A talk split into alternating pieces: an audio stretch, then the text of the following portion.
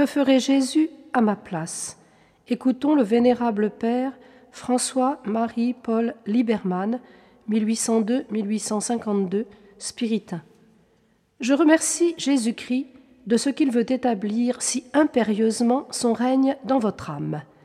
Tenez-vous toujours dans votre néant et laissez-le agir en toute liberté et selon toute la volonté de son Père. Si vous vivez, c'est Jésus qui vivra en vous. Si vous mourrez, c'est alors que vous vivrez pleinement en Jésus et Jésus en vous. Si vous souffrez, c'est Jésus qui souffrira en vous et par vous. Si vous êtes à votre aise, c'est en Jésus que vous prendrez votre repos. C'est lui qui veut être tout en vous. Il veut être votre repos, votre soulagement, votre souffrance, vos humiliations, votre mort, votre vie, votre amour, votre bonheur et votre tout. Soyez docile et souple entre ses mains. Vous savez ce qu'il faut pour cela. Se tenir en paix et tout repos. Ne s'inquiétez jamais et ne se troublez de rien. Oubliez le passé, vivre comme s'il n'existait pas d'avenir. Vivre pour Jésus dans le moment qu'on vit.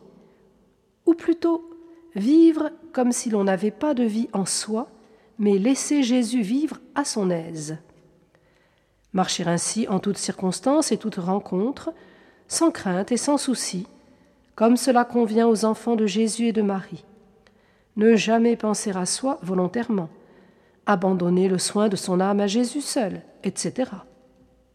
Comment faire pour ne pas rendre l'autorité de Jésus méprisable en notre personne? Ce n'est pas en vous occupant de la faire respecter, ce n'est pas en adoptant le ton de supériorité notre Seigneur nous a donné le modèle. Notre domination est une sainte servitude vouée à Jésus-Christ et aux âmes qu'il nous confie. Il nous l'a ordonné, que celui qui est le premier devienne comme le serviteur de tous. Mais comment faire pour être servante et pour que l'autorité de Jésus-Christ soit respectée? C'est de vous comporter comme il a fait lui-même. Ayez une conduite sainte, modeste, grave, paisible, égale, uniforme, humble. Renoncez à vous-même en tout. Ne paraissez jamais vous rechercher en rien. Soyez uniquement dépendante de Dieu seul. Mourez à vous-même et en vous-même, et la vie de Jésus s'établira en vous.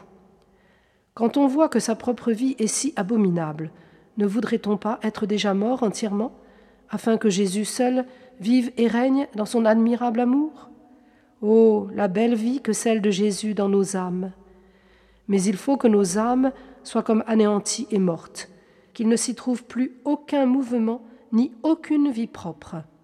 La foi pure, sans aucun mélange du vôtre. Voilà comment le divin Maître vit abondamment et tout seul en nous. Ne vous inquiétez de rien et allez toujours votre chemin.